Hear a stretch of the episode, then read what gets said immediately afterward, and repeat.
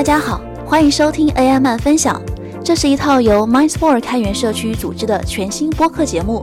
邀请来自人工智能领域的专家，讲述有趣的 AI 应用案例，吐槽 AI 生产落地的血泪，以及点评 AI 前沿技术发展。我是主持人小曼，我是刘成龙。好，我们今天邀请到了 MindSport 的大 SE 苏桑老师，今天我们聊一下分布式并行。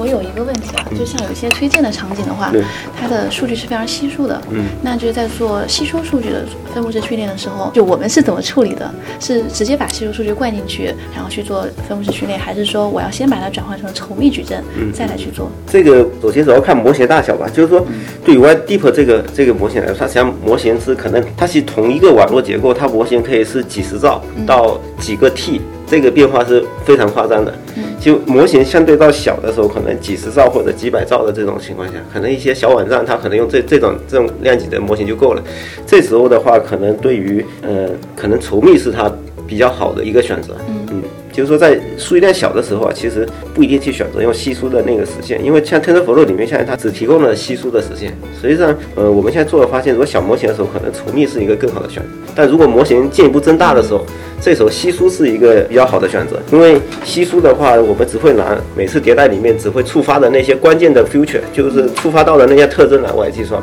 如果是稠密的话，其实我们会把全量的特征拿过来做一个计算。嗯，这个其实我们在框架内部对稀疏的话会做一个什么？现在前面的 Sport 也是正在做吧，有会我们叫一个 Cotensor 的一个稀疏表达。这个稀疏表达的话，去表达这么一个去稀疏的 Tensor。但是在 Web Deep 里面，这个稀疏其实呃目前用的比较少。就是不像那种纯稀疏的那种计算，因为它输入的时候可能可以，我们可以通过数据预处理，把这个 embedding 从原来矩阵层转换一个查表操作。查表的话，其实它那个参数是稠密的，它可能输入的特征是是稀疏的。然后到了反向更新的时候，就有两种选择，一个是稠密的选择，一个稀疏选择。所以说小模型我们会走稠密的，对，然后大模型我们会走稀疏的。稀疏。那像在 P Server 这种架构里面，就是我们和就是参数服务器和 Work 之间通信，一般会采取。什么方式是是 gRPC 还是说呃其他的呃一些参数服务器这一块，我们现在呃目前 MindSport 发布出来这版本里面是不带参数服务器的。对，其实我们现在是基于 PS Lite 在做一些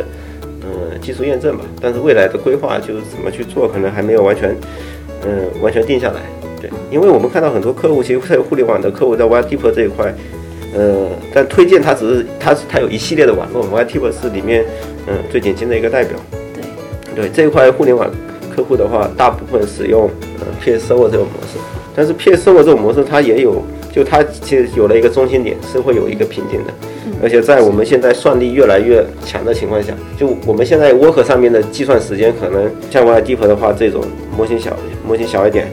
可能就是二十毫秒量级的一个计算，二十毫秒量级计算，然后我们要到 PS 的上面去更新这个梯度或者参数的话。可能那个更新的时间比计算时间还要长，对，所以说对于 PS 这种架构的话，当然业界也有很多像前几年有一些论文，就是在 GPU 内部做 PS，把 PS 直接下，不是在主机的那块做，直接通过 GPU 下面底下通过 RDNA 的一些机制，直接把 PS 做到 GPU 内部，这样的话来降低 GPU 跟 PS 之间的那个交互的一个一个开销。我觉得这个呃是一个很好的方向，特别是。算力越来越强的时候，这个应该说是必须做的一个一个方向的，因为你还是在传统一样放在主机侧的话，实际上最终发现你训练下来这个计算的时间比你通信时间要要小得多，就计算通信比太不划算了，对，太不划算了，是好。呃，我看下面有一个话题写的 ReID 网络，对 ReID 网络这一块，主要是想聊一下这个，还还其实还是想聊一下模型并行这一块的，就是自动并行相关的。因为自动并行前段时间也做了 ReID 网络的这个并行方式嘛。这里想讲 ReID 的话，主要是像前面讲的几篇论文，像 Mesh 啊、Zero 啊、Mega Chain 啊，它这种网络其实还是 Transformer 这个。这个网络的并行嘛，像 ReID 实际上是它的结构，实际上跟 Megatrain 或者 Zero 这些是或者 Mesh 支持那些 Transformer 是完全不一样的。像 Transformer 它实际上它的网络是一种应该是水桶型的吧，每一个 layer 都是差不多。像 ReID 这种，它是开头模型是很小，它开头其实就是可能是 e s e 幺零幺这种作为它的主干部分嘛，然后后面它有一个非常大的一个分类层，它这个分类层是跟人脸的数量有关的，嗯，比如说可能会有几百万或者几千万这样的。那它的特征就是前面非常小，后面非常大。它真正需要做模型，它实际上不需要对整个网络做模型，它它做模型变形只需要把最后分类层跟它的 loss 部分做模型变形就行了。但前面 backbone 部分，像 r e s e n 幺零幺做还是做数据变形就行了。像这种方式的话，它就跟像 Mesh 啊、Megachain 啊这种模型变形方式，实际上在铝 ID 里面，即使你用用的这种方式，可能效果也不会太好。在铝 ID 里面，我们用的是那种数据变形转模型变形的方式，就是说前面的 layer backbone 的部分做的是数据变形，到了后面分类或者 loss 部分。呃，用模型并行，呃，也是算是一种不一样的一个并行方式嘛。OK，自动并行也提到了几篇 paper，豆腐这个好像又写了一个 DSL，或者是对对，它叫什么 Tensor Description 是的 Language，模仿海立德的。豆腐这一块其实，嗯，豆腐跟 Mesh 其实像我后面提的 FlatFlow，FlatFlow 它可能做的更多一点。嗯，就豆腐这一块和 Mesh 这一块其实是嗯没有太大的区别的，就是说从。并行层面来看，可能两者是是一样的，只不过说 Mesh 它是在可能只是实现上，Mesh 可能是在 TensorFlow Python 层之上在做一套它的框架嘛。像豆腐的话，可能是在底下在图内层做的一套实现。像我们自动并行现在也是在图内层去做的，呃，做成一道实现。其实大家本质还是说去切这个 Tensor。其实我我们叫切算子，其实切算子就是把算子的 Tensor 给，就是矩阵层它切了之后还是矩阵层嘛，只是每一个它输入的 Tensor 变成它其中一个切片。豆腐也是做了这一块。其实我们当时做就这种并写的时候，豆腐这边其实对我们启发也是蛮大的。像 Flux Flow，他说就做这种用 random search 去找最好的分布式的这个 strategy，他们这种方法你觉得是很管用吗？还是说只是研究上觉得很有新意？我觉得可能更多应该是研究上比较有新意吧，因为实际用的时候啊，这个网络大了之后，它这个是个 NP hard 的问题，FlexFlow 把 FlexFlow 把对。反正 Flow 它实际上是看它论文，它应该既做了 Tensor 切分，又做了就是层间的这种算子间的切分，它把几个维度都做了，就是算子间的维度这边引入之后，它又把这个复杂度又提升了好几个数量级。这样的数量级提升，可能对于我们最后做自动切分的这个算法来讲，它是一个非常大的挑战。所以说这篇论文里面他讲的，呃，很大的篇幅在讲它那个算法嘛。我记得他用 NCNC 这个这个算法去解这个 NP 哈的问题。对，是的。因为这个其实从并行层面确实有很多可以玩的空间，但是实际上这个东西要结合底层的硬件实现的。在有一些硬件实现上，它可能网络带宽没那么高，或者有些主网上有一些约束的话，并不是所有并行。可能理论上你切出来，可能这种技术的通信比可能是最优的，但是映射到我们实际的物理的网络上面去，可能效果没那么好。因为并行这一块最后触发的通信，其实也是一个很大的一个领域了。通信这一块是是一个很很专门的一个领域，就怎么把下面通信用好。也是一个很很大的一个问题。然后我其实还搜到一篇论文，好像是我们自己写的，叫 TensorOPT。哦，对对，那个是我们和港科大的老师合合作的，对他们，他那边有一个学生在我们组实习，然后呃前期也跟我们一起做自动并行这一块，然后他把我们前期做的一些工作，呃前期做的一些验证嘛，在 TensorFlow 上，嗯实现了一套这么叫 Tensor 呃 OPT 的一套框架。其实其实里面讲到的，特别是论文里面讲到那个算法。其实就是就是现在 MindSport 里面是吧？我刚刚刚玩的 一个一个原型啊。对，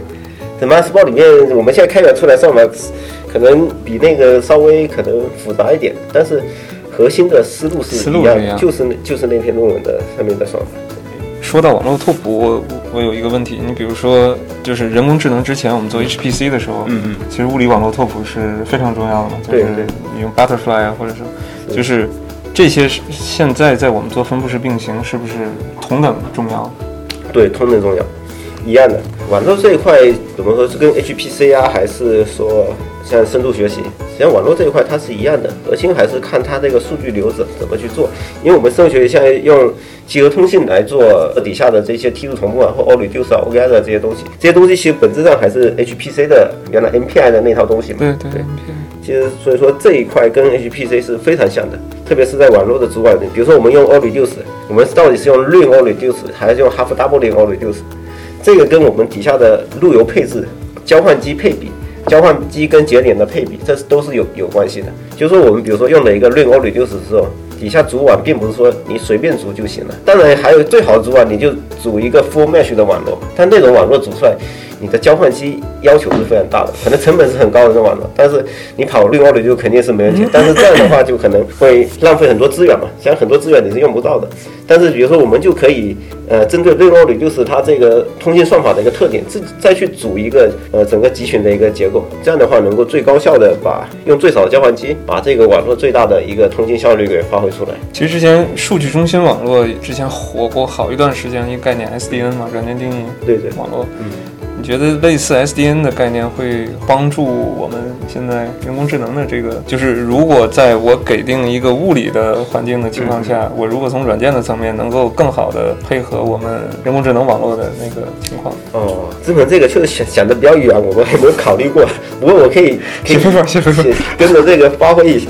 发挥一下，就是我的想法吧。就是 SDN 我们原来有两种嘛，一种是硬的。硬件做的 SDN，一种是软件做的 SDN。软件那种在深度学习这个肯定是不适用的。那种的话，因为深度学习这一块它通信量、时延啊、带宽要求非常高嘛，一旦加了一层软的之后，可能对于性能会有一些影响。但是像华为有一些硬硬的 SDN 产品，那可能是确实是可能有用。就就是像流表查找这些，尽可能还是放到硬件做，是吧？提高。因为 SDN 说白了，我们现在比如说不同的并行模式啊。它触发了不同的通信，这个不同通信可能它有一种最适合它的网络拓扑的一个配置，或者是流表的配置嘛，对吧？对。这一块像现在我们如果说自己组的一个网没有 SN 情况下，可能组了网之后，这个流表的配置或者转路由转换的配置就固定死了，可能只适合某几种通信。对。但是有一些并行模式进来之后，它可能是多种通信的组合方，可能通过 SDN 的方式能够配出一种最优的一种通信的方式吧。我觉得这个确实，我感觉是有可以写配方，可以写配方，绝绝对是有有空间的。这个是，特别是我们做这种集合通信啊或者什么，其实是是有空间的。这个好，再看看剩下的几个，好像后面的好多都说分布式自动微分。这个主要是想聊这个通信这一块吧。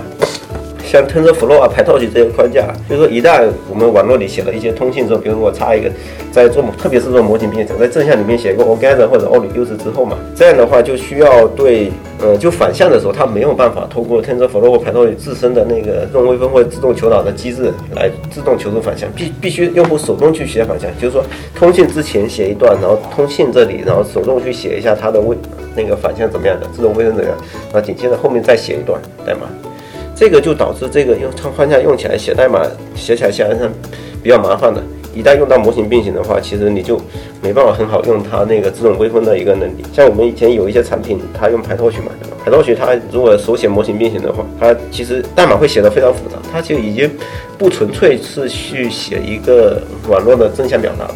而是说要把很多网络的反向的求导的细节，首先写那几段代码肯定不会是太大的困扰，最大困扰是说你要把那几段代码跟分布式集合通信相关的反向给推导出来，然后这个推导过程其实是比较有难度的。然后我们在 MandelSport 里面自动并行里面做了一个我们叫分布式的自动求导，分布式自动微分这么一个特性嘛。分布式自动求导，对对，就是说把通信的求导都放到自动微分的流程里面去了，就是用户如果即使在网络里面，他写了一些通信的一些源语或者通信的 o r e d u c e organizer 之后，框架还是能够自动给它生成反向图的。对这个的话，对于易用性来说是非常有帮助的。像这个，对于 TensorFlow 啊或者 PyTorch 啊这些框架里面其实都是没有的。因为，呃，分布式之后啊，其实它有点不像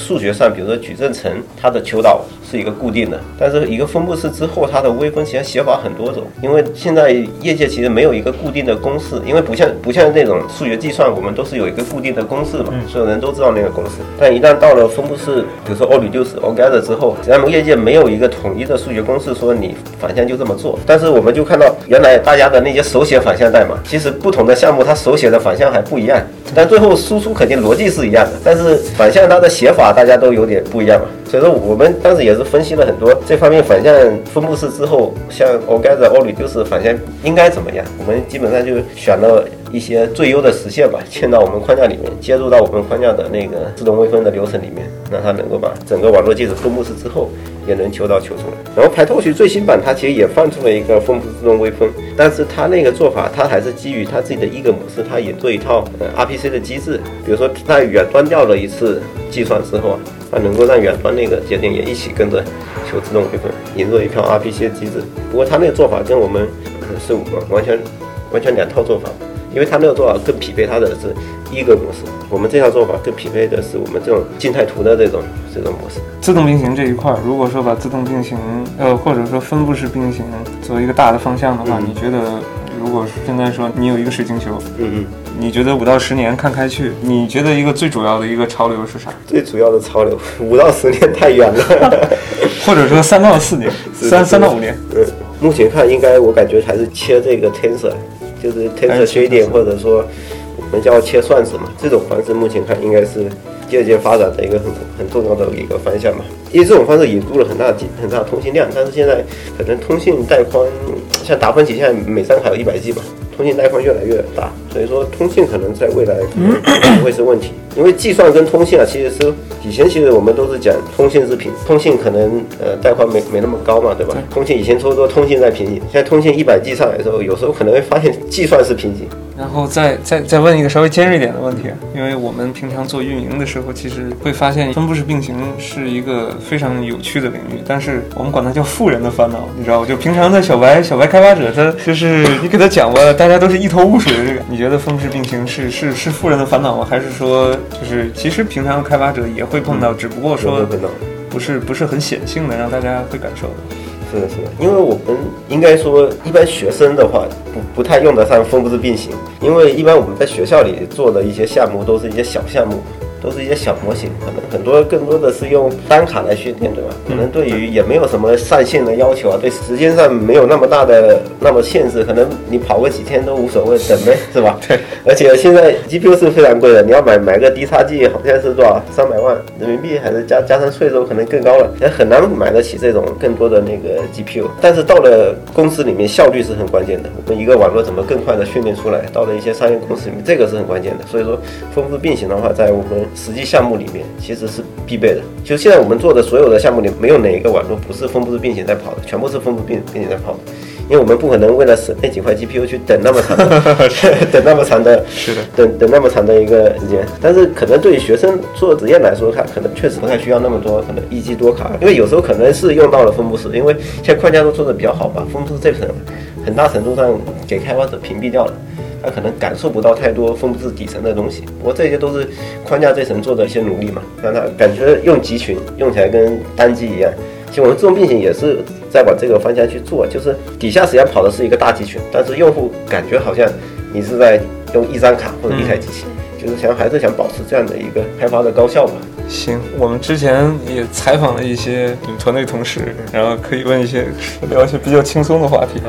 你平常工作状态是什么样的？是不是一个比较好像大家说你是一个比较佛系、比较入定的这么一个状态？是经常经常在跟人讲说，哎，SE 在哪？说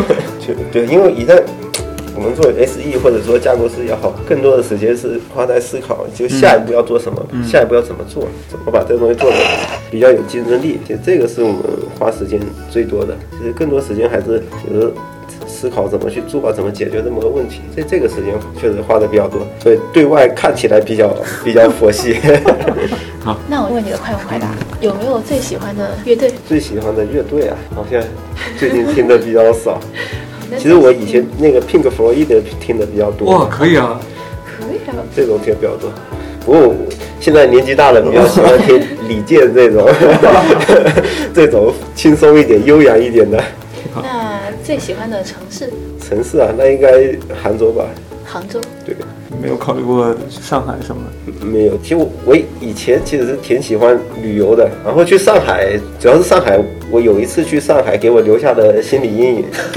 就是就上班高峰期在上海坐地铁，然后瞬间对上海这个城市就不太喜欢了，太崩溃了。是的。最喜欢的菜系？菜系啊，我是南方人嘛，但是我口味好像比较杂，好像也没有什么特别喜欢。其实我可我比较应该说比较喜欢广东菜吧。好，好，感谢苏腾老师，感谢，不客气，还有一个多小时的时间，感谢感谢。哎呀，这期录的又是非常 happy。欢迎大家在喜马拉雅关注 AI 漫分享播客节目，我们每个月会不定期更新一到两期。同时欢迎大家关注 MindSport 开源社区，可在公众号、B 站、抖音搜索 MindSport，一起来互动。